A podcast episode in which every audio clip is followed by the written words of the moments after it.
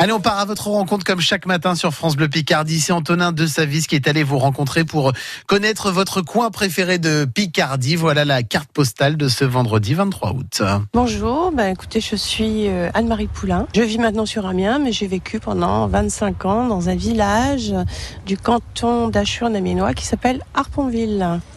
Alors, Harponville a une particularité, au-delà du bien-être que j'y ai trouvé quand j'y étais avec mon mari et mes enfants. Harponville a la particularité d'avoir à la fois une église et un temple.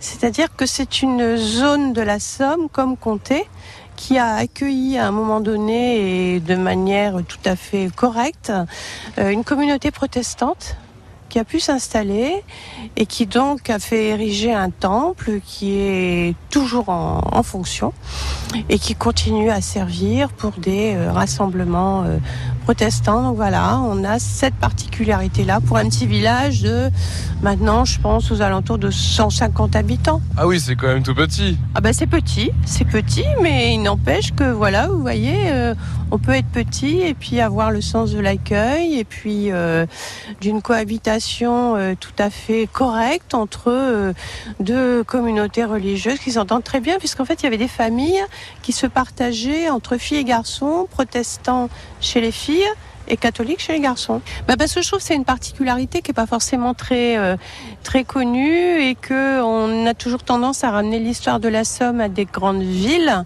Or, il se passe dans les villages des choses très très intéressantes. Euh, la ruralité, il faut pas l'oublier, c'est quand même un côté très important de notre département et euh, il faut la faire vivre, la valoriser et puis rappeler à tout à chacun qu'il s'y passe des choses très intéressantes. La carte postale de ce vendredi avec Anne-Marie en compagnie d'Antonin de Savy. Si vous aussi vous voulez nous parler de vos coins préférés en Picardie, ça se passe maintenant sur la page Facebook